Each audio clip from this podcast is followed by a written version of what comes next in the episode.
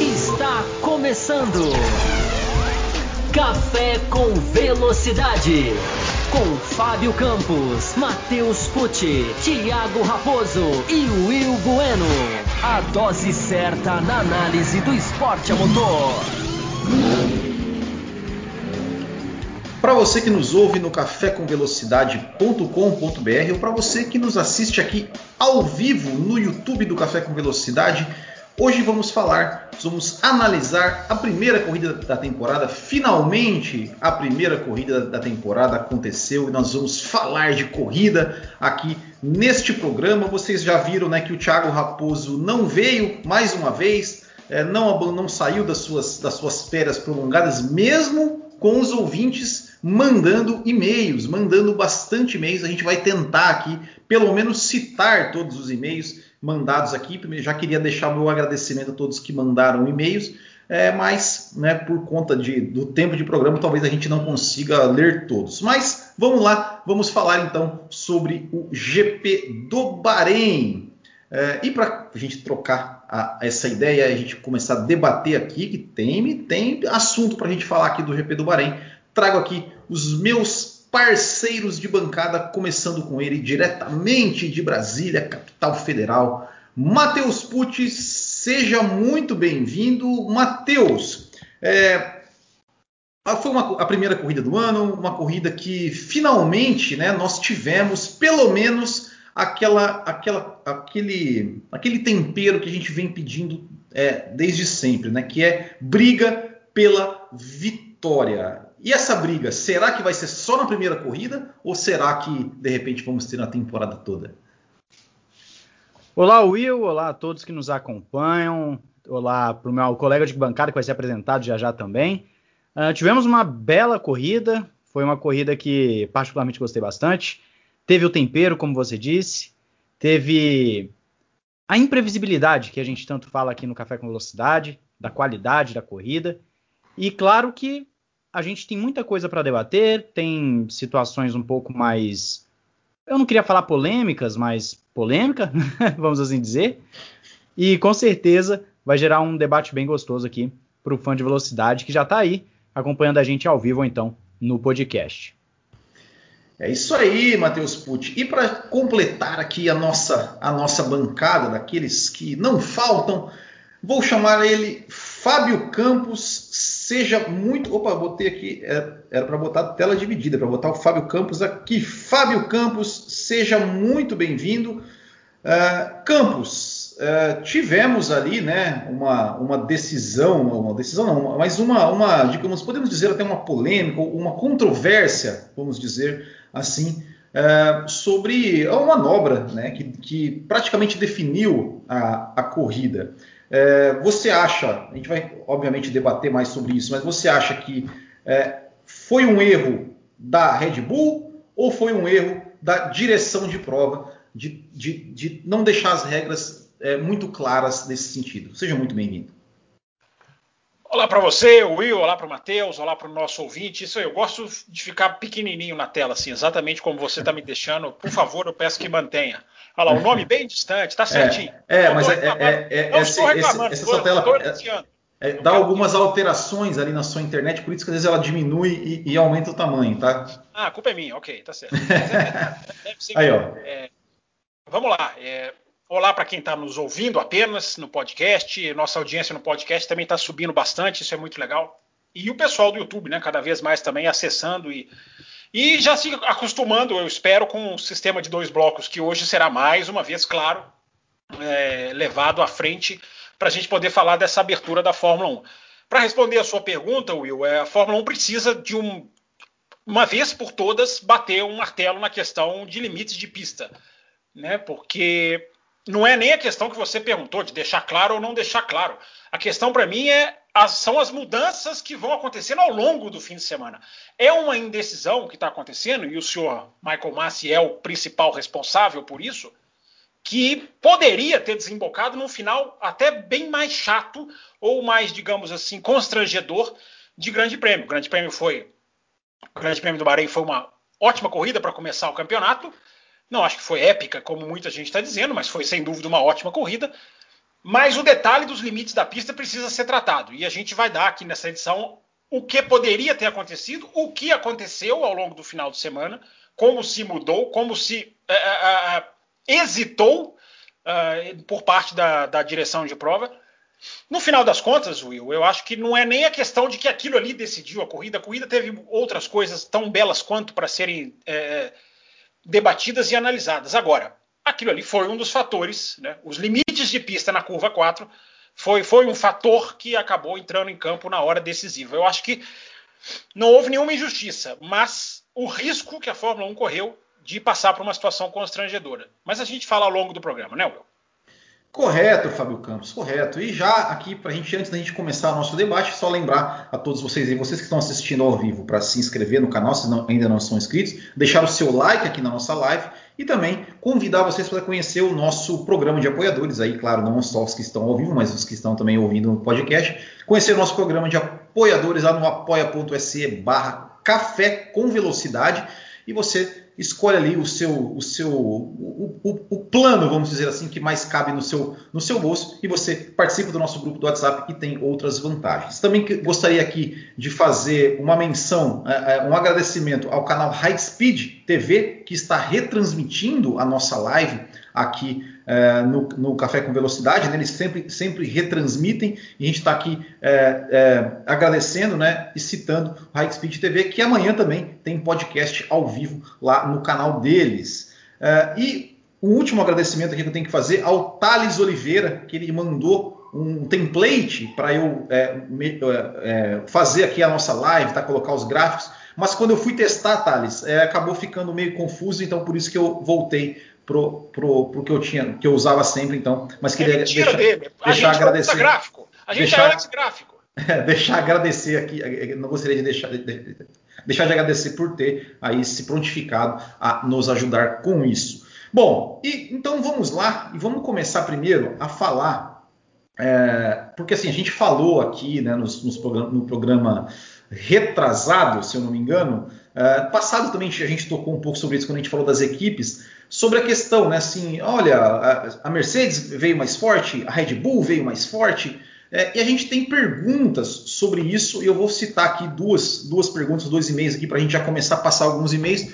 Como eu falei, não sei se eu vou conseguir passar todos, mas o máximo que eu puder. Né? E o Marcelo Pimenta pergunta o seguinte: uh, vou começar com Campos. Campos, a Mercedes possui condições de recuperar a diferença para a RBR, né, para a Red Bull até a próxima a próxima corrida. É, e ele até falou, né, como que você e, e, o Danilo Pimentel também citou, né, como você disse, né, que a Mercedes de fato não, não parecia realmente preocupada na pré-temporada, mas que a Red Bull começou forte, né, e parece que está um detalhe à frente.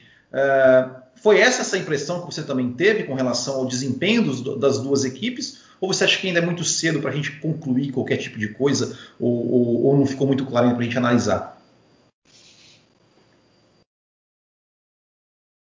Tá mudo. Vamos lá, microfone aberto, vamos lá. É... Eu acho que não é nem questão de ser cedo, né, Will? A questão é um detalhe que a gente tem que colocar, muito curioso, e que agora passa a ser uma, uma das, das questões para a gente debater até a Fórmula 1 andar em San Marino. É, na, na verdade, esquece isso, não é San Marino. San Marino, San Marino é a bandeira que a, que, a, que a, pista que abraçava a pista, né? A pista não é, não fica em San Marino, a pista fica na Itália. Mas a gente vai cometer esse erro para sempre, né? Quem cresceu assistindo ali Grande Prêmio de San Marino vai cometer esse erro para sempre. Mas está errado, é Grande Prêmio da Emília Romana, né? Que agora é chamado assim. A Fórmula 1, Will, teve. Vamos, vamos lá. O, o, final de semana de Fórmula 1, a Fórmula 1 anda três dias. Né? A Fórmula 1 tem três dias, digamos assim, vamos chamar de oficiais. Dos últimos 15 dias oficiais da Fórmula 1, 12 foram no Bahrein. Né? Os últimos, as últimas corridas do ano passado, com a pausa, os outros três dias em Abu Dhabi, três dias de testes, três dias de corrida, enfim, no total de 15, 12 foram no Bahrein. Ou seja, a Fórmula 1 mora no Bahrein, passou a morar no Bahrein, a gente só vê Fórmula 1 no Bahrein. Então, a gente precisa começar a colocar isso agora na nossa análise. Por quê? O que o Bahrein mostrou é uma, uma, uma Red Bull até superior, parece um carro mais rápido, uma Mercedes, como eu disse, o ouvinte fez muito bem em citar, não pareciam preocupados com a pré-temporada e realmente não estavam. Foi aqui aquela análise que a gente fez de observação da transmissão da pré-temporada, aqueles detalhes que a gente citou aqui, não vou repetir para não estender muito, mas a gente citou aqui a ausência de preocupação, não pareciam desesperados em entrar na pista, porque não era um problema, digamos assim, tão uh, grave. Mas solucionado, entre aspas, o problema, ao que parece, fica o carro mais rápido. Com os dois carros funcionando, qual é o carro mais rápido? Ainda assim, me parece a Red Bull, principalmente na classificação. Só que Fórmula 1 tem um detalhe, Will, Matheus e ouvinte. A Fórmula 1 tem um detalhe, que não é detalhe, chamado execução. Execução independe se você tem o melhor carro ou não, independe se você tem o melhor piloto ou não. A execução é o plano todo. É a estratégia, é como o piloto se porta, é como os boxes se portam, como você lida com as condições da pista. E a Mercedes, há muito tempo, ela, ela dá aula de execução. Uh, e ela executou a corrida melhor do que a Red Bull. Não estou dizendo que a Red Bull é, foi uma lástima na estratégia, não. Ali foi uma sintonia fina, né? Uma, foi um, o limiar ali que foi a graça do Grande Prêmio. A graça do Grande Prêmio foi ver ali é, cada uma indo ao máximo que podia ir, uma tentando um caminho, a outra mantendo o que quis fazer, o que se programou para fazer, para co não cobrir o, o undercut da Mercedes. Enfim, nós vamos entrando nos detalhes ao longo do programa. O resumo do que eu quero dizer, Will, chama-se execução. Né? A Mercedes é uma equipe muito boa em execução, muito boa em execução. Não estou dizendo nem que a Red Bull não seja, mas a Mercedes, para mim, ganhou a corrida na execução. Conseguiu executar, e para executar o que a Mercedes executou, ela precisa daquela peça entre o volante e o banco que entrega, que vai acima do normal na hora que precisa responder, na hora que recebe a pressão, que é o Lewis Hamilton. É impressionante a capacidade do Lewis Hamilton de esticar stint, de esticar a vida de pneu. A gente já tem visto isso nos últimos anos. Foi mais bonito vê-lo fazendo isso com um carro ali pressionando, batendo atrás. Então, foi o, esse foi o grande sabor da corrida, o Will. Mas a Mercedes foi melhor em execução. Só que, como eu disse, dos últimos 15 dias oficiais da Fórmula 1, 12 foram no Bahrein. Como que a Fórmula 1 vai se portar em curvas de alta? Uh, que tem, por exemplo, a última vez que a Fórmula 1 realmente andou numa pista com curvas de alta mesmo, foi Portimão, se eu não estou enganado, né, que foi quem precedeu Bahrein, eu tô, eu tô, qual que veio antes de Bahrein no ano passado? Foi, acho que foi Portugal, né? Então foi lá. Há muito tempo a Fórmula 1 não, não, entra numa pista em que curva de alta é um fator, digamos assim, de acerto de carro. Essa é a grande dúvida, Will Bueno, que a gente fica agora, que a promessa é excelente, que foi ótimo ver o que a gente viu, não se nega. Agora, o Bahrein é uma pista muito específica. Vamos ver as outras.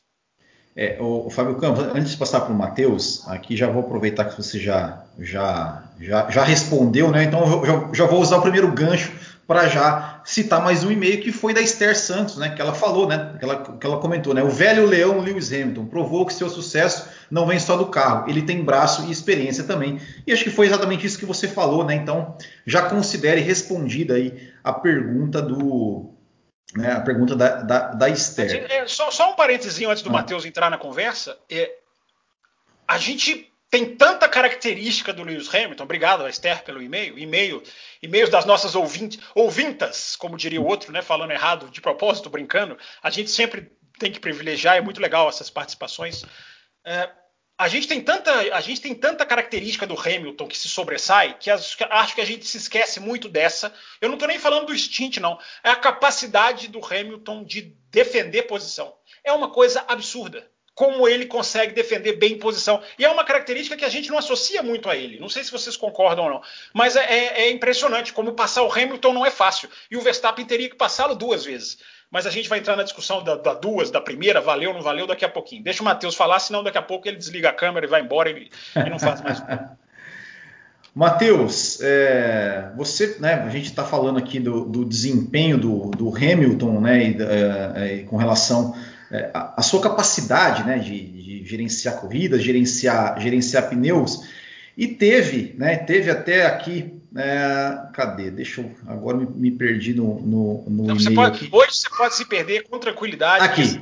É, mas, tá é, o Thales, né? O Thales Oliveira, ele, ele até, ele até, ele até é, comentou aqui, né, que, que, essa, que essa, essa, essa, digamos, o desenho da corrida, vamos dizer assim, essa estratégia é, da Red Bull também, né, com relação ao Max Verstappen, de, de, de ficar atrás em determinado ponto da corrida e depois ir buscar, né, tem, tirar a diferença para ir buscar, é, lembrou um pouco a, o GP da, da Hungria de 2019, né, mas, mas de forma contrária, né, ou seja, naquela, naquela ocasião era o Hamilton que precisava buscar a diferença e o Verstappen é, e, e, acabou conseguindo passar o Verstappen no final.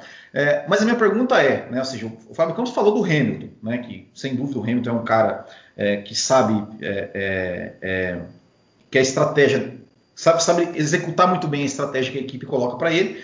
Mas acho que a gente tem, também tem que falar do Max Verstappen, né? Ou seja, o Max Verstappen também conseguiu aí tirar sua diferença, tirar a diferença que, ele, que, que a estratégia precisava que ele tirasse. e, e tivemos né, o duelo final que a gente, que a gente poderia colocar, que a gente queria ver. É, então, minha pergunta é, é, o quanto a gente pode se animar com esse, com esse duelo né, entre Verstappen e Hamilton ao longo da temporada? É, e se você, e se você né, também puder, aí, claro, falar sobre mais um pouco sobre, sobre o desempenho dos dois, né, a execução da estratégia dos dois, né, Hamilton e Verstappen, o que, que você pode destacar de cada um deles? Bom, a gente vive num mundo hoje tão extremos de um lado para o outro que às vezes as pessoas esquecem que exaltar o Hamilton não significa necessariamente difamar o Verstappen. Os dois foram excelentes, os dois são fantásticos, os dois são pilotos que nós gostamos de ver na pista, pilotos agressivos quando precisam ser agressivos, pilotos que têm capacidade de levar o carro um pouco mais quando precisa levar um pouco mais, que precisa fazer a ultrapassagem, que precisa defender são pilotos. Com, é, eu, vou, eu não vou dizer necessariamente completos, porque às vezes falta uma coisa ou outra, mas são pilotos do mais alto nível. E é isso que eu quero deixar muito claro para o nosso ouvinte. Nós estamos vendo dois pilotos do mais alto nível disputando uma prova até a última volta. A gente falava sobre isso no programa passado ou retrasado, que o que nós queremos ver são corridas boas, corridas imprevisíveis. E o que nós vimos no Bahrein foi um, um, alguns pontos importantes que devem ser ditos é uma Mercedes que vinha se desenhando um, uma Mercedes com alguns problemas, mas que pelo visto já conseguiu dar um passo à frente. Ela até inclusive mudou o desenho da sua traseira, a sua traseira já está um pouco mais alta, é todo aquele, aquele chamado rake, né, que está sendo muito falado ultimamente. É, a Mercedes já veio com essa traseira um pouco diferente, aquela altura. E o que nós vimos foi uma Mercedes que conseguiu aproximar um pouco mais do que era esperado na pré-temporada. Um Verstappen que passou a corrida inteira reclamando de problemas, uma hora falava sobre aceleração, sobre traseira, aí falou sobre diferencial. E o que nós vimos foram dois pilotos com carros, entre aspas, problemáticos, e esse problemáticos está muito entre aspas, conseguindo entregar aquilo que se esperava deles. O Hamilton buscando uma estratégia de boxe diferente para poder passar o Max, para poder conseguir essa, essa posição no box, porque estava vendo que na pista estava difícil, na pista estava complicado, na pista ele não estava. Ele, ele, andava perto, mas não conseguia o bote para poder ultrapassar o Max. O Max também não estava errando. E o Max, por sua vez, tinha que defender a sua posição. E talvez, falando aqui para o nosso ouvinte, naquele primeiro pit stop do Hamilton, o Max ele não entra logo em seguida. Eu acredito que ele não entra porque no segundo setor o Hamilton já tirou quase um segundo e meio. E se ele entrasse, eu acho que ele voltava atrás de qualquer forma. Então a Red Bull deve ter buscado uh, uma estratégia diferente para que quando o Max fosse ter um embate com o Hamilton, eles tivessem pneus bem distantes em termos de desgaste, com o Max tendo uma vantagem nítida sobre o Hamilton. Eu acredito que foi isso que a Red Bull pensou, por isso que ela não deve ter parado o Hamilton logo logo no mesmo, não parar do Max logo quando o Hamilton parou. Né? Pelo menos eu acredito nisso, não tenho nenhuma informação. E o que acontece nesse, nesse momento é que nós temos um. Uh, como eu posso dizer? Nós temos a possibilidade de um embate na ô, pista ô, que. Matheus, lembra... pera, pera aí que eu, que eu, que eu tá, tá, tá um pouco. Tá um pouco. Tá um pouco, tra... tá um pouco travado aqui. Uh, Está um pouco travado agora. Não sei se é, se é, a sua internet ou se é a minha. Eu acredito que. Bom. Bom, vai, pode, pode, pode. Prossiga aqui. O Fábio Campos está aí ainda, porque o Fábio Campos, a câmera dele está. É, a câmera dele deu uma saidinha. Eu peço perdão ao, ao ouvinte. Não, tô, caso... Estou ouvindo bem, Matheus. Estou ouvindo o Matheus bem. É, eu tô. É, o, é, o áudio. É, É, o áudio do Campos também agora, agora teve uma picotada. Para mim é, foi o, perfeito. O meu áudio, o meu áudio tá, tá, o meu áudio e tá, tá, tá funcionando aí, pessoal. Só para só pra, só pra falar aí, para a gente, pra gente ter uma noção. Se o meu áudio estiver tiver normal para vocês, uh, aí vocês, vocês coloquem aí, porque daí talvez não seja, não seja o, o problema uh, na, na, minha, que, né, que eu que tô, eu que tô, digamos, fazendo o estrial. O pessoal tá, pessoal, pessoal tá falando que, pessoal tá falando que o meu, que o minha, que a minha tá assim. Uh, mas, Matheus, então já uh, eu vou até você, retomar o que você estava falando, mas eu já vou, já vou, até aproveitar que você tocou no assunto da estratégia. Uh, já está já tá colocando aqui uns para você também já, já de certa forma, se quiser responder, mas só para a gente citar aqui, né? Tanto o Marcelo Cesarino quanto o cadê? o Hugo Lopes Montinho, eles falam né, da, da, dessa estratégia, eles citam essa estratégia da Red Bull se foi, se foi digamos, correto, né? A Red Bull, é, digamos, não marcar o Hamilton, vamos, vamos colocar assim, né? eles não, não, falaram com essas, com essas palavras, mas não marcar o Hamilton, né? Ou seja, é, deixarem o Max, o Max um, um tempo a mais na pista é, e, enfim, né, é, é para que, que, que, deu a possibilidade do Hamilton voltar, voltar à frente e do Max Verstappen ter que fazer essa ultrapassagem. Então você pode concluir o seu raciocínio e, se puder, também já, já, puder, já, já colocar né, é, é a, sua, encaixar a sua resposta com relação a isso, porque era o que você estava comentando. Sim, sim, eu vou, vou, vou falar sobre isso, porque eu não vejo como sendo um erro de estratégia da Red Bull. Pelo contrário, se eles colocam o Verstappen atrás do Hamilton com pneus praticamente equivalentes em termos de voltas, uh, a chance de ultrapassar é muito pequena. Esses carros atuais eles são muito difíceis de seguir por perto, de perto por um tempo muito extenso, né, um, por, por um longo período. E eu acredito que eles não erraram, tá? É, não, não teve erro por parte da Red Bull, pelo menos na minha concepção. Pelo contrário, a marcação deles eu acredito que foi inteligente. Deixar o Max com a possibilidade de lutar contra o Hamilton com pneus muito mais novos. Eu acredito nisso, eu acredito que, que a jogada foi muito boa, tanto é que deu certo. O Max no final da corrida chega no Hamilton. E ele chega com a possibilidade de ultrapassar. A única questão que a gente pode colocar aqui é que o timing da ultrapassagem é, talvez não tenha sido melhor. Talvez ele, se ele deixasse para passar na próxima zona de DRS, enfim, aí tá, tá uma coisa é, que a gente pode debater daqui a pouco quando for falar da ultrapassagem, limite de pista, aquela coisa toda. Mas eu não vejo a estratégia da Red Bull como sendo errada, porque ela fez o que eu acredito ser o correto: deixar o seu piloto com uma vantagem em termos de performance é, contra o, o, contra o seu adversário. Né? E vale dizer que o Max estava com problemas, ou seja, a Red Bull em seu ritmo normal, sem o tal problema do Max, que ele reclamou a corrida inteira, muito provavelmente teria sido até mais rápida. Quem sabe um, dois, três décimos mais rápida? Não sabemos. É uma coisa que nós vamos ter que esperar os próximos grandes prêmios. Então, respondendo a, a, a pergunta do nosso ouvinte, que eu já agradeço por ter mandado uh, o e-mail, eu não acredito em erro da Red Bull. Eu vi muitas pessoas comentando ao longo do, de ontem, hoje, uh, que teve um erro da Red Bull. Não, eu vejo como uma, uma estratégia inteligente de você deixar o seu piloto com uma vantagem de performance contra o adversário. E só pegando aqui rapidamente um ganchinho com o que o Campos falou, é, agora há pouco, sobre o Bahrein, né? A Fórmula 1 está morando no Bahrein ali, fazendo vários grandes prêmios. Num, num, num, fez dois no final do ano passado, fez pré-temporada, fez agora. É, eu acredito que o Bahrein ele nos dá uma noção de temporada melhor do que a Austrália. Eu não vou dizer que o que nós vamos ver pro resto da temporada é exatamente o que aconteceu no Bahrein, mas a Austrália é mais peculiar ainda que o Bahrein. A Austrália Sim. geralmente tem resultados que não se repetem pro resto da temporada. A Austrália é uma pista de rua, é um traçado diferente do convencional.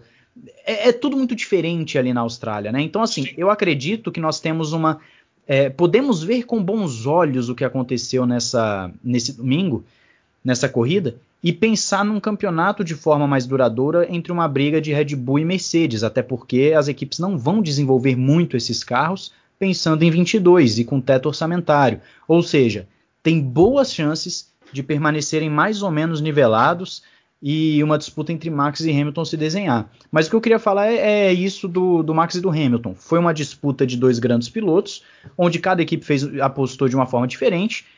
A da Red Bull, a aposta da Red Bull, eu acredito que foi até, entre aspas, mais acertada que a da Mercedes, porque o Max chegou, ultrapassou, mas no final das contas teve o detalhe que a gente entra daqui a pouco da, do limite de pista, e aí a gente entra num outro debate, numa outra situação.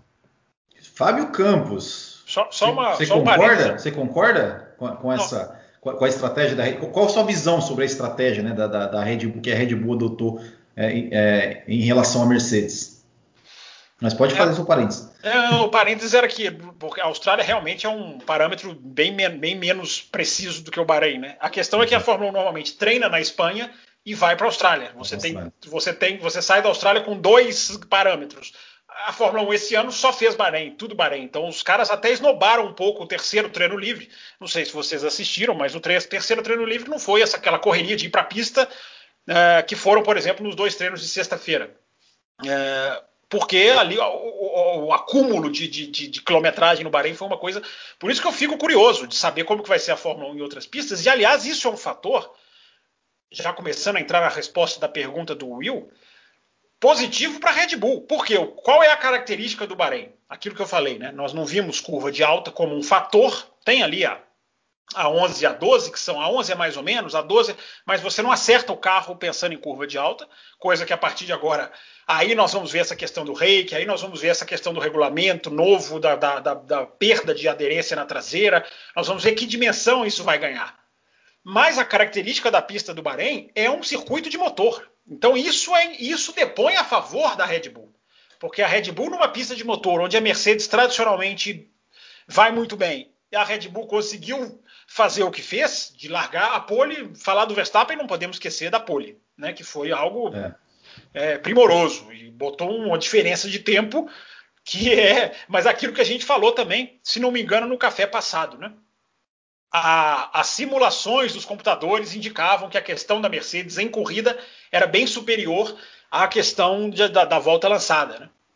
Eram aqueles cálculos. Parece que é verdade, parece que estavam certos. Porque... O Campos, o Campos eu, eu, eu, só preciso fazer um parênteses aqui, dois parênteses. Parênteses parênteses. Rapi, rapidinho, que é o seguinte: você falou do motor, né? É, é, Para quem não viu, é, a ultrapassagem do, Stroll, do, do, Tsunoda no Stroll na última volta. É, e teve uma ultrapassagem do, do Tsunoda também no Alonso no meio da corrida que foi absolutamente assim, né? O motor, motor mais DRS, mas meu Deus, o cara, o, a do Stroll, o Stroll tava meia reta na frente, e o Tsunoda buscou, buscou o Stroll. Né? Então o motor Honda realmente, é, realmente. Mas asa também, né, Will? É, também, claro, claro. Mas, mas é uma coisa. Mas, mas eu lembro. Diga.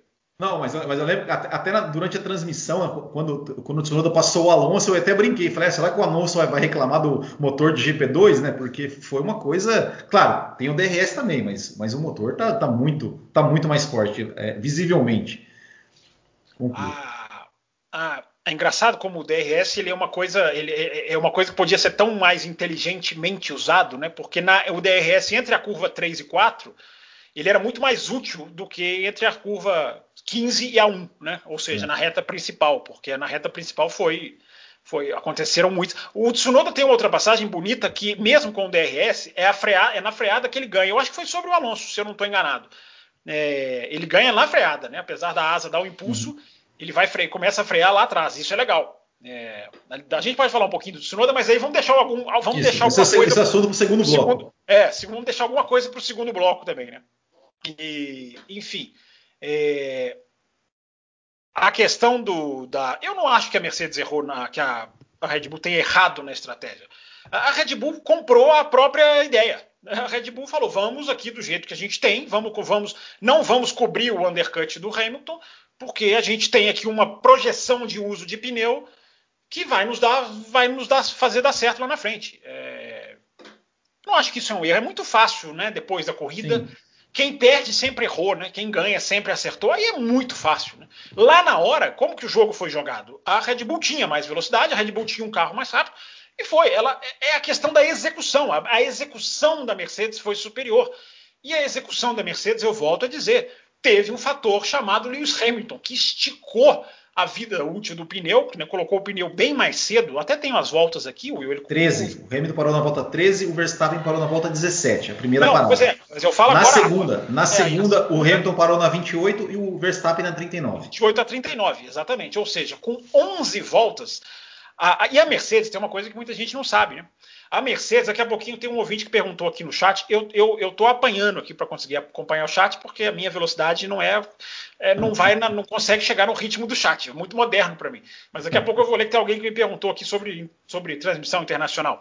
É, Vamos chegar. Esse assunto para o segundo bloco também. ah, segundo bloco, legal. Então, já fica então o, o teaser para o ouvinte. Mas, só para deixar essa informação, a Mercedes não tinha pneu médio novo.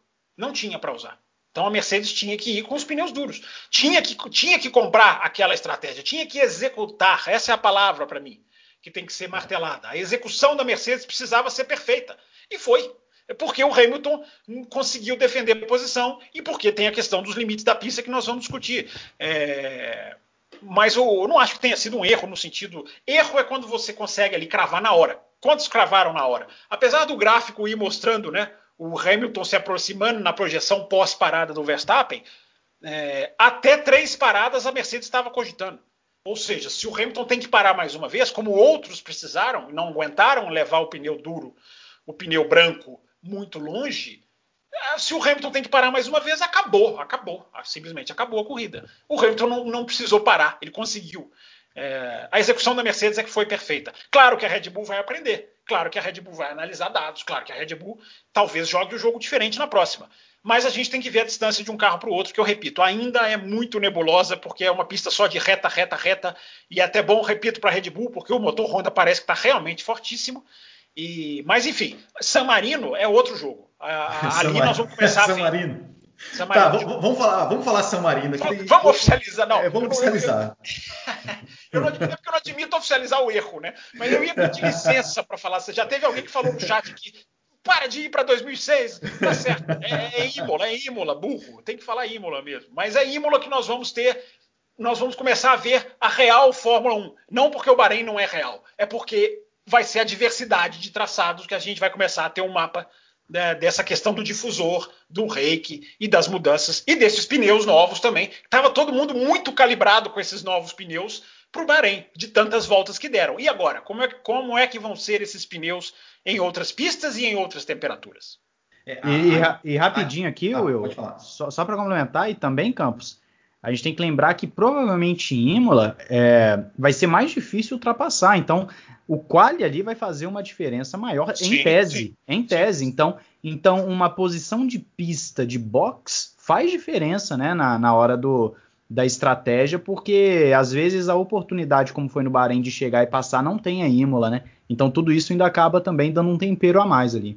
É, Imola, eu vou, a gente vai ter três semanas para discutir. Imola, para mim, não tinha que estar que estar no calendário por questão técnica. Não, não, não- ali não, não tem condição. Talvez até, como a gente viu a pressão de um piloto sobre o outro, um dos grandes fatores interessantes do Bahrein, Imola dá essa chance também, da gente ter justamente uma pressão em cima do outro. Haja visto Imola, San agora eu posso falar, San Marino 2006 e San Marino 2006. Agora, agora você falou aqui, o Rapo- o Raposo vai aparecer aqui para reclamar dos apoiadores lá de 2005, 2006. Ele apareceu no chat aqui, ele é tão sem vergonha que ele já apareceu no chat aqui no Ah, é? É, então, inclusive, eu até aproveito, tá, gente? É importante citar, viu? O Raposo está resolvendo questões logísticas, questões pessoais, não tá. É. Porque hoje no Brasil, né, a pessoa desaparece, a gente não sabe se a pessoa tá bem, tá mal de É. saúde, não tem problema nenhum de saúde com ele, pelo menos não que a gente saiba.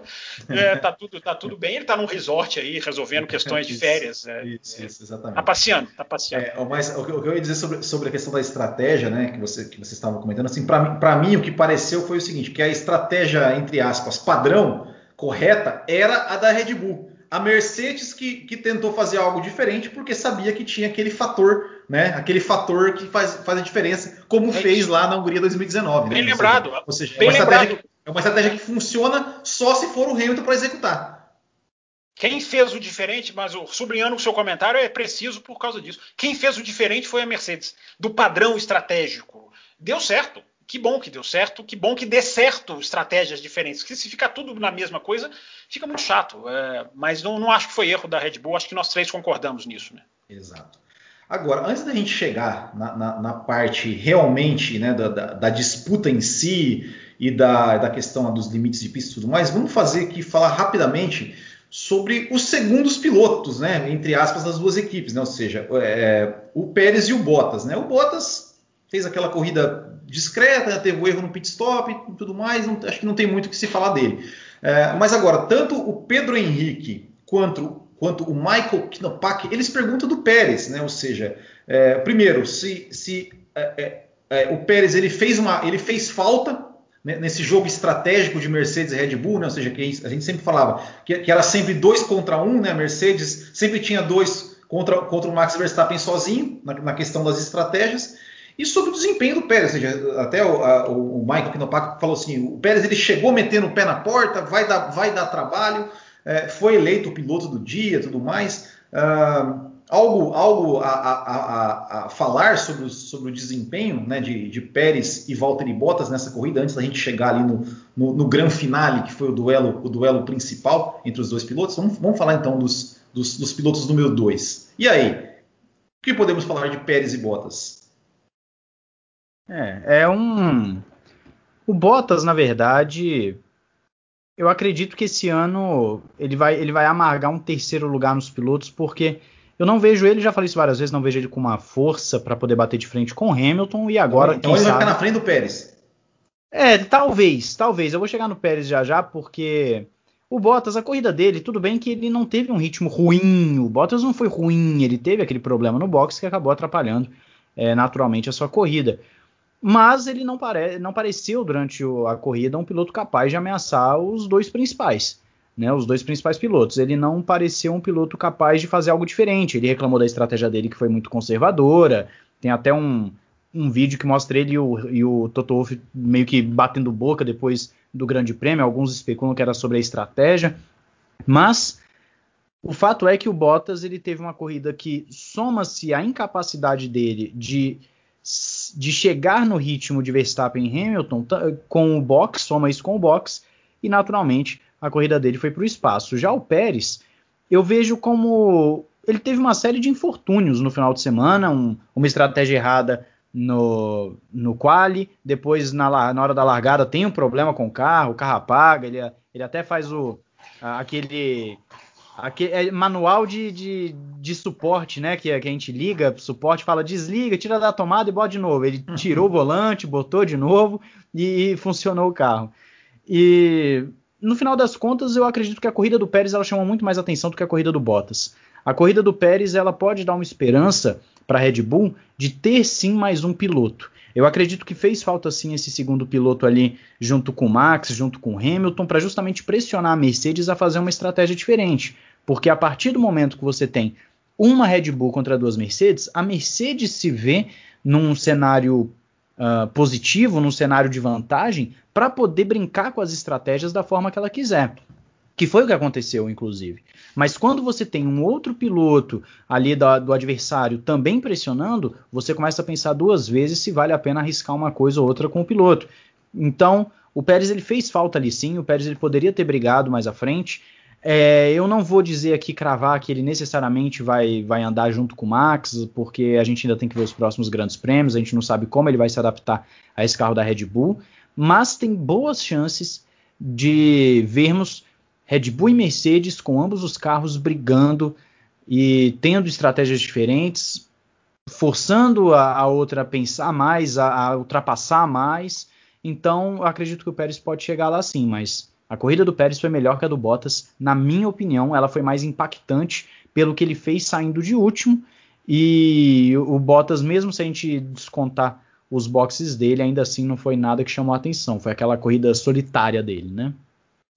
Fábio Campos, Sérgio Pérez, com, com, como o Matheus falou, até bonito, né? Os infortúnios que ele teve no final de semana. Uh, você acha que foi uma, uma boa estreia, vamos dizer, na Red Bull? Foi um pouco abaixo ou foi até é, superou as suas expectativas?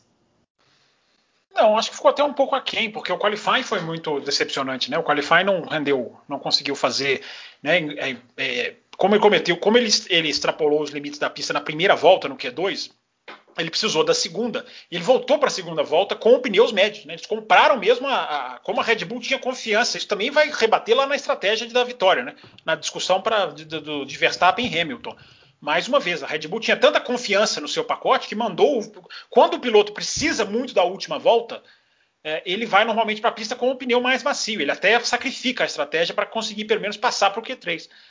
É, nem a Red Bull e nem a, a AlphaTauri é, cederam a isso. Voltaram para a pista precisando e mantiveram os pneus médios. Tamanha confiança das duas equipes. Deu certo com o Gasly, não deu certo com o Tsunoda e não deu certo com o Pérez.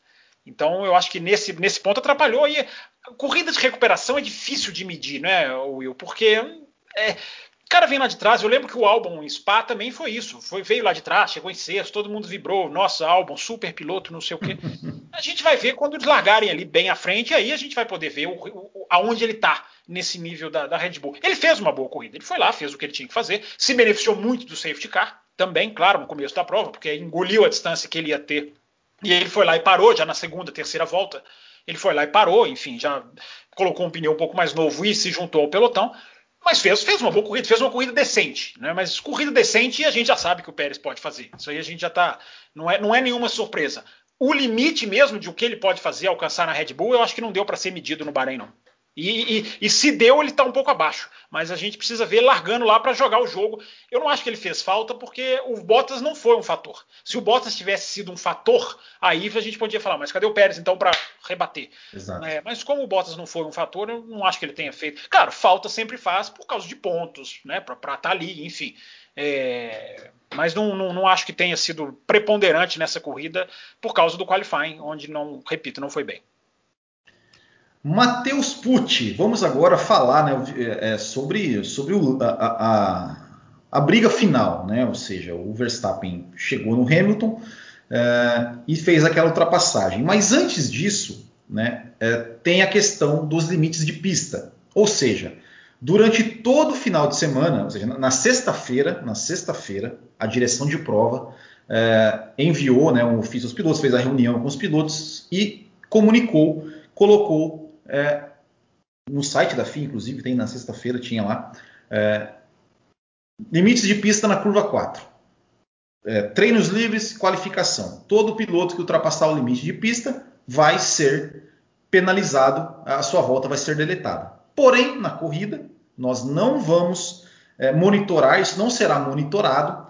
Porém, se um piloto passar nos limites, é, é, fizeram uma ultrapassagem nos limites, de, é, é usando fora dos limites da pista, que fere o, o, o artigo 27.3 do regulamento esportivo, que é, né, ou seja, você não pode é, ultrapassar, ganhar uma posição, uma vantagem contínua é, por fora da pista, o piloto terá que devolver a posição.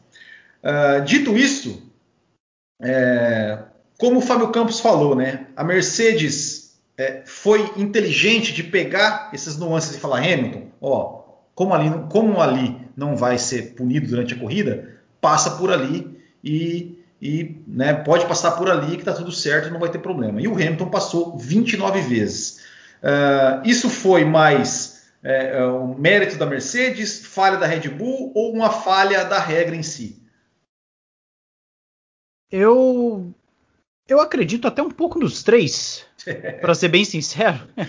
É, é uma situação complicada porque, na verdade, para a gente poder explicar para o nosso ouvinte, é, são muitos detalhes que estão envolvidos nessa situação e, e, se a gente às vezes aqui explica e perde um detalhe, fica incompleto e pode dar outra interpretação.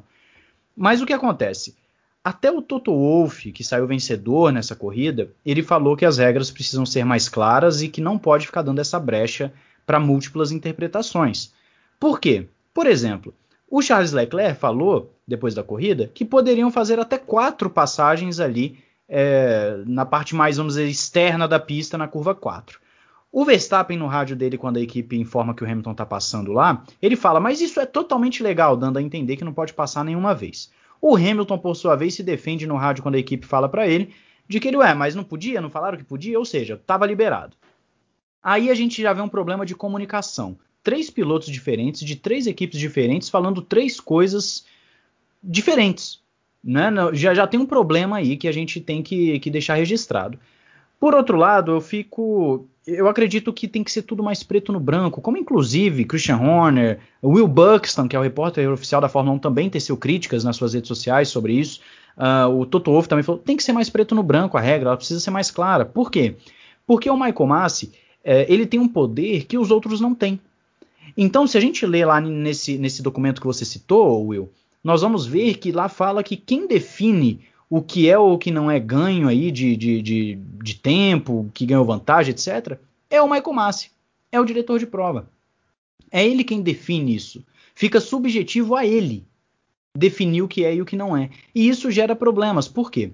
Porque se o Verstappen e o Leclerc estavam corretos sobre uh, não poder passar na parte externa, então por que o Hamilton não foi punido, já que passou 29 vezes? Por outro lado, se o Hamilton é quem estava correto, que aparentemente estava pela regra, né, pelo que você falou do documento, se ele estava correto em passar ali, por que então, já para o final da corrida, é que o Michael Massi vai lá e fala: olha, não passa mais? Isso é, por mais que o Michael Massa tenha falado que ele não alterou a regra, isso na prática ele alterou sim, porque ele esperou passar mais da metade da corrida para poder botar em prática o negócio. E que tipo de direção de prova é essa que precisa de outra equipe para ir lá falar que tem um piloto é, é passando além do limite para poder aplicar a regra?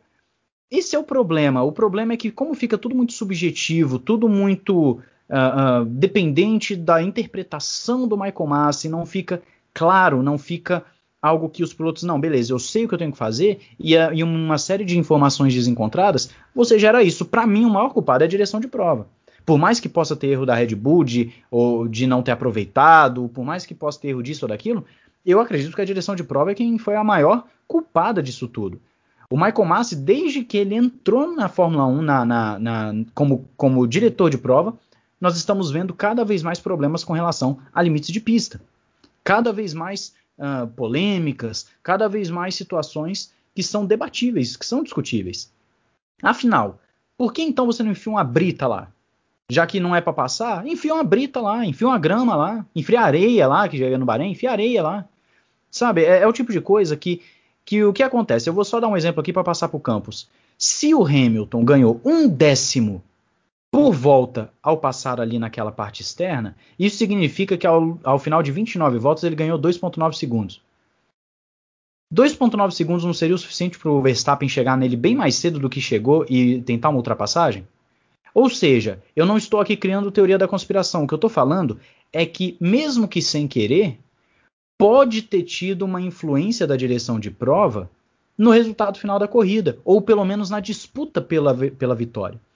Isso é uma coisa que eu, Matheus, vejo como inaceitável, porque parece tanto erro amador, parece amadorismo. O que, que custa escrever uma regra uh, clara? O que, que custa você falar na sexta, no sábado e no domingo vai ser assim? Todas as equipes estão de acordo? Estamos. Mas não, você tem três pilotos de três equipes, são três coisas diferentes. Não, mas, é, não, mas, não, mas eles escreveram. Eles escreveram. Não, eles escreveram, tudo bem. Mas o problema é, se tem três interpretações por parte de três equipes diferentes, alguma coisa não está clara ou alguma coisa foi falada no briefing que, que ficou no ar. Alguma coisa tem aí, porque não é, não é comum isso. Se fosse assim, ah, o Verstappen, não sei o que, tudo bem, mas você tem um piloto de outra equipe que nem tinha nada a ver com a situação. Isso é que é o problema. Isso é que eu vejo como sendo um, um, uma falta de clareza das regras. Eu acredito que precisam trabalhar nisso.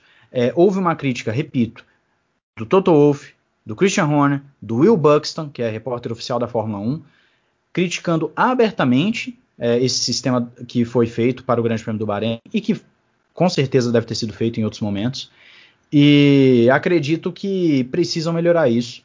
E, e aí, no caso, tem a, a, tal ultrapassagem do Verstappen. Ali ele estava com as quatro rodas fora da, da, pista, da zebra. Eu, particularmente, vejo como ok, ele tem que devolver a posição, mas o, o, o que gerou a discussão é o que? É o ganho de tempo. Se o Verstappen teve vantagem é, e por isso teve que devolver a posição, então por que os outros pilotos não foram considerados como tendo vantagem quando passaram lá anteriormente mesmo sozinhos? E por que então a direção de prova muda o sistema no meio da corrida?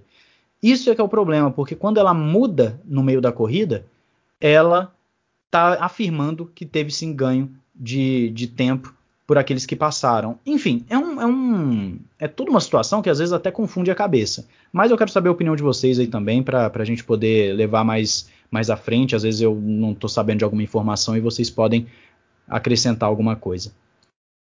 Fábio Campos, falta, faltou, faltou, é, digamos, falta coerência, falta clareza na, na, na, nas informações da, da, da, direção de prova ou, ou assim estava escrito o Hamilton que se ligou, os outros não se ligaram e o Hamilton é, se aproveitou disso? É, vamos lá, estava é, escrito, como você disse, Will. É, não acho que tenha havido uma mudança exatamente durante a prova, é porque estava mal escrito. Estava escrito que você poderia usar para fazer volta, mas que você não poderia usar para ganhar vantagem. Olha, olha, o tamanho da interpretação que isso pode gerar. Né? Porque você fazer volta, você está ganhando vantagem. Mas estava lá escrito, não será monitorado para lap times, né? como está textualmente escrito em inglês. É, mas será monitorado se houver ganho de. Não, é, é, não, o famoso chamado não, gaining advantage, né? como eles também colocam em inglês. Oi, alguém falou alguma coisa? Não, não, não. Ele, ele, ele, ele, fala que só vai, só vai ser monitorado se, se tirarem, é, se, se infringirem o artigo 27.3, que fala se você ultrapassar e ganhar vantagem. É, o ganhar vantagem. Ou seja, isso foi falado lá na sexta-feira. Aonde está o problema? É, primeiro, não sei se vocês repararam, é, vocês dois não reparam em nada. É, a, as imagens do safety car na sexta-feira indicando, porque que eles colocam sempre a imagem do helicóptero e o safety car para mostrar a, a, as limitações em cada curva. É, na, no, na, primeira vez que mostraram, a limitação era na faixa branca. Né? Qualquer piloto que ganhava, é, é, fizer ganhar vantagem além da faixa branca, a linha exatamente da pista, vai ser. Depois fizeram uma outra, repetiram a mesma imagem do safety car, mas mudaram ali o, a inserção gráfica, estendendo para a parte vermelha e branca, ou seja, permitindo ir além da linha branca desde que ficasse acima da zebra que está imediatamente, né, claro, colada com a linha branca. É, então, olha, aí já começa o problema. Aí é a flexibilização que não é legal, que já aconteceu várias vezes no ano passado. No ano passado, sim, é, é, forçaram limites de pista, depois de reunião com os pilotos, em algumas ocasiões, liberaram. É, aí está o erro do senhor Michael Massi, porque você elimina esse problema de uma maneira muito simples. Simples, dizendo a linha da pista é o limite da pista. É muito simples. Um menino de 5 anos resolve esse problema. No, na brincadeirinha dele no, no, chão da sala, da casa dele. Quando ele faz, se ele for uma criança como eu, que fazia com que a madeira fosse os limites da pista, não podia passar da Exato. madeira. Então, ai, todo mundo. Olha, o Will também brincou disso. O Nicolas faz isso. Eu, eu... O Nicolasinho certamente faz isso. Faz. É, ou seja, o Nicolasinho sabe do limite da pista. A FIA precisa impor isso. É simples demais, gente. É só dizer: linha branca é o limite da pista. Você quer dar a zebra em alguma pista? Você pode até dar a zebra. É, vai até a zebra. E acabou. Não pode ficar esse. Não, a, vamos contar aqui, aqui não vamos contar. Vale para ganhar tempo, mas não vale para ganhar posição. Ora bolas. Se você está usando a pista para fazer o tempo de volta, por que, que você não pode ultrapassar?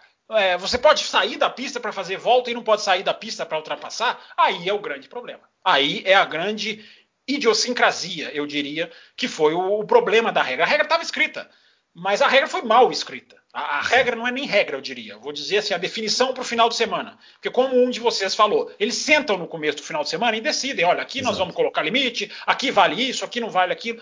Basta ter uma linha de conduta e não ceder à pressão. Aí entra o outro problema a direção de prova ceder a pressão ou de Toto Wolff, Christian Horner da vida, ou de Lewis Hamilton, Max Verstappen da vida. É, a, a, direção de prova precisa ter personalidade, porque ela está dirigindo a prova, ela chama direção de prova, não é à toa. Ela quem dirige a, a, a questão da, do, do que pode e o que não pode. É muito simples, basta dizer: o limite da pista é a linha branca, no máximo a zebra. Acabou não pode liberar, você não pode liberar uma corrida e outra não, você não pode liberar uma curva e outra não. Você está confundindo o público, inclusive. Você está confundindo o público se você liberar em uma sim outra não. Tem gente que fala, libera tudo. Não pode liberar tudo. Não, não, é, não é viável liberar tudo. Vou usar como exemplo a curva 19 em Austin. A penúltima curva de Austin. A Indy liberou. A Indy falou: façam o que quiserem nessa curva, quando a Indy correu lá. Os caras nem faziam, os caras mal viravam o volante, eles iam lá fora e faziam. Esse, isso com a Fórmula 1 não pode ser feito, porque todo dimensionamento de segurança é feito a partir da linha da pista. Você calcula brita, você calcula a distância da barreira de pneus, você calcula quantas camadas ah, de, de, Tech Pro, né? aquela ba barreira Tech Pro, que é melhor chamada. Você calcula tudo, todo parâmetro de segurança é calculado com a linha da pista. Então você não pode liberar, porque aí você vai ter que mexer em um monte de autódromo se você quiser manter o padrão de segurança da FIA, que é ótimo. Diga-se de passagem, padrão de segurança da Fórmula 1 é inquestionável. A Fórmula 1 acabou de voltar ao Bahrein, a Fórmula 1 mora no Bahrein, aonde o Grosjean sobreviveu por uma série de padrões de segurança que foram minuciosamente é, postos em prática. Então a Fórmula 1 vai, não, não, não tem que jogar o padrão de segurança dela no lixo. Ou, para manter o padrão em alto nível, começar a mudar um monte de curva. Basta seguir a linha da pista. A pista foi projetada com uma intenção. Toda curva é projetada com uma intenção. É, quando você libera o limite da pista, você está pegando essa intenção e jogando no lixo. Agora eu queria dizer, Will, a gente já está caminhando para o final, 55 aqui no meu reloginho, então só para encerrar esse bloco, é, aquilo que eu falei no começo. A gente poderia ter tido um final de prova muito constrangedor muito constrangedor. Se o Max não devolve a posição, abre 5 segundos. Era aí que eu ia chegar, mas tudo é, bem. Se ele abre os 5 segundos do Hamilton, como ele disse que abriria, mas ali o cara tá no calor, talvez abrisse mesmo, a gente não vai saber disso nunca. É, e aí ele perde, aí, aí ele consegue a vitória passando por fora da pista e abrindo 5 segundos, nós vamos. Nós estaríamos aqui certamente discutindo: olha, você só precisa cumprir a legalidade quando você tem um carro próximo ao seu. Você pode usar ou carros mais fracos e dar a banana para a legalidade do regulamento, porque você vai abrir 5, 10 segundos e aí você consegue limpar essa sua essa distorção com a, com, com a diferença de cronômetro. Erradíssimo isso. Erradíssimo. Está, poderíamos estar tendo uma discussão muito chata. Felizmente não estamos. Mas serve para lembrar para o ouvinte né, que se a gente poderia ter tido um final, ah, inclusive um final chato, até o Verstappen cruzando na linha em primeiro, erguendo o braço e aí ter, sendo comunicado ali, como aconteceu na não, Fórmula Não 2. ter aberto né, os 5 segundos, né, também. É, como aconteceu na Fórmula 2 lá, o Christian Lungard foi comunicado, olha aqui, meu amigo, você perdeu o pódio, você não vai dar entrevista, na hora que ele ia dar entrevista, ele, não, você não vai dar entrevista, porque você perdeu, você tomou uma punição. Aconteceu é... com o Verstappen também, né?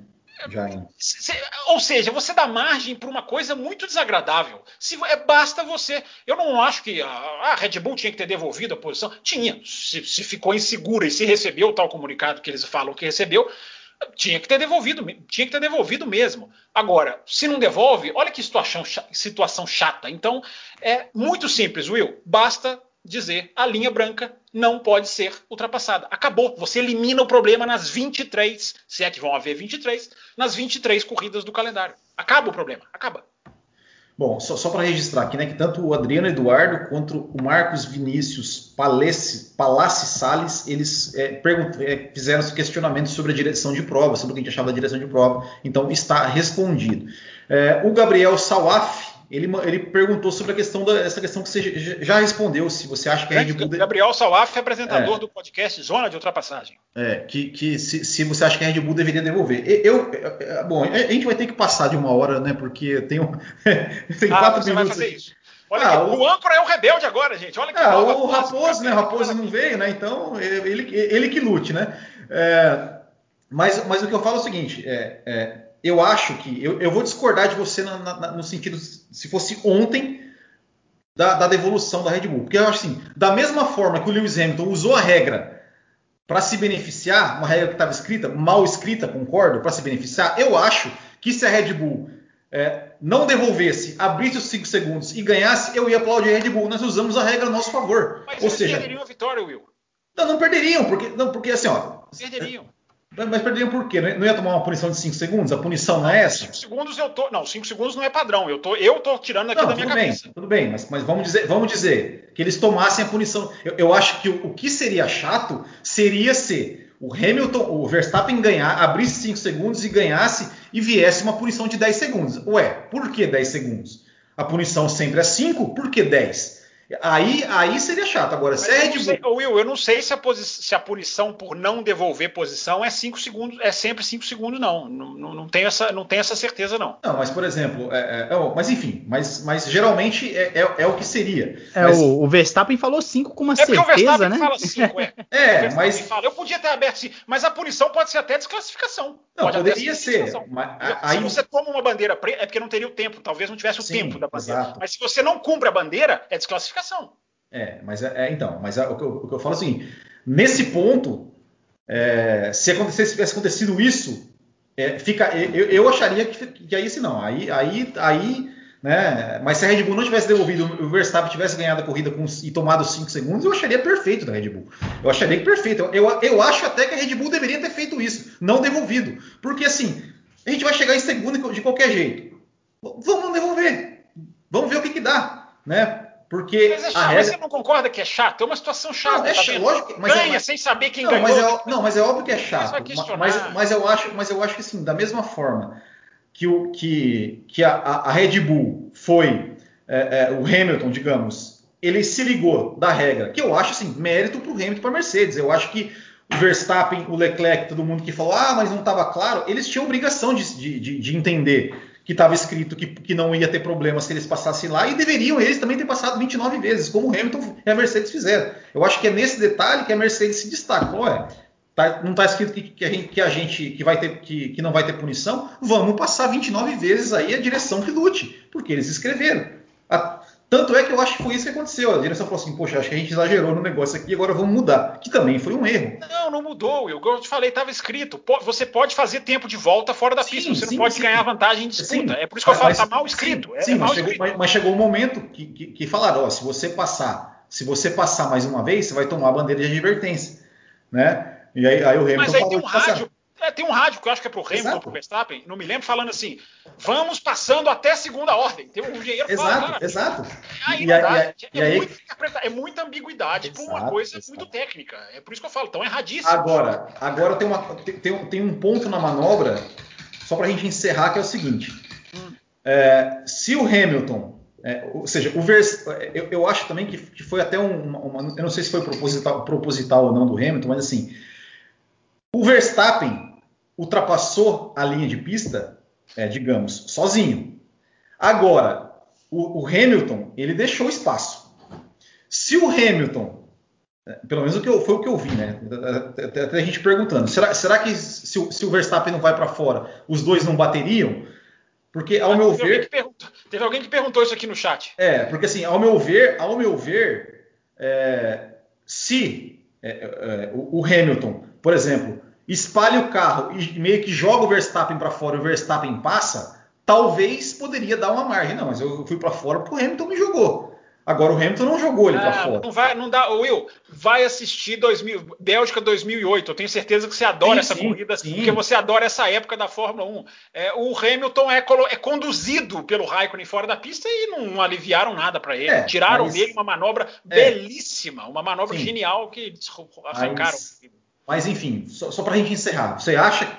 É, vai, Matheus, primeiro, vai. Matheus, você acha que. Absurdo, estou sendo cerceado agora. Que o, que, que o Verstappen tirou, foi para fora para não bater no Hamilton ou porque ele retardou demais a freada? Os dois. É, dá para ver que ele, que ele evita o Hamilton, mas também o Verstappen ele tem uma escapadinha de carro. O, o carro dá uma, ele dá uma escorregada. O, o, então acredito que os dois, ele tenta não bater no Hamilton e talvez justamente no movimento de não bater no Hamilton ele acaba dando uma perdida ali no carro e vai para fora. Né? Eu também tive uma leve sensação de que o Hamilton também deu uma, uma sambadinha, até porque ele estava sem pneu já, já estava a traseira da Mercedes tá, também. Tá, tá, tá, tá, eu, eu acho assim que, que foi isso, mas é, são, são coisas difíceis da gente cravar com certeza. Will, uma hora e três, você quer encerrar o bloco, por favor? Vamos encerrar, vamos encerrar tá o bloco. Campos, só, só, só para falar, você acha que, que, que, que o Verstappen bateria ou, ou, ou tirou para não bater ou, ou, realmente retardou a freada demais? Não, eu acho que foi puramente dependente do Hamilton. Acho que ele ia ali justamente porque o, o modo como ele conduz o carro levou ele até ali. Não, não foi, não foi para evitar. Eu acho que foi, foi. Ele escorrega, como o Matheus falou também. Ele escorrega no meio da curva aí, não tem o que fazer. Se você escorrega, você vai lá para fora, né? Exato. Bom, então é isso. Nós vamos encerrar o primeiro bloco aqui. O que, que vamos... vai ter no segundo bloco? Você podia me lembrar? Minha no segundo tá... bloco, no segundo bloco a gente vai falar sobre o pelotão, né, o meio do pelotão que, teve, teve, boas disputas, pareceu bem equilibrado e também a gente vai falar um pouco da transmissão. Eu tenho certeza que o Fábio Campos assistiu a transmissão da Band, né, então a gente vai falar da transmissão também. Nem lembrei, cara. Só lembrei depois. Mas eu vou falar do Lando Norris, em que coisa o Lando Norris, que é. Mas então vamos lá, pessoal. Daqui a pouquinho nós estaremos de volta aí para o segundo bloco. Até lá!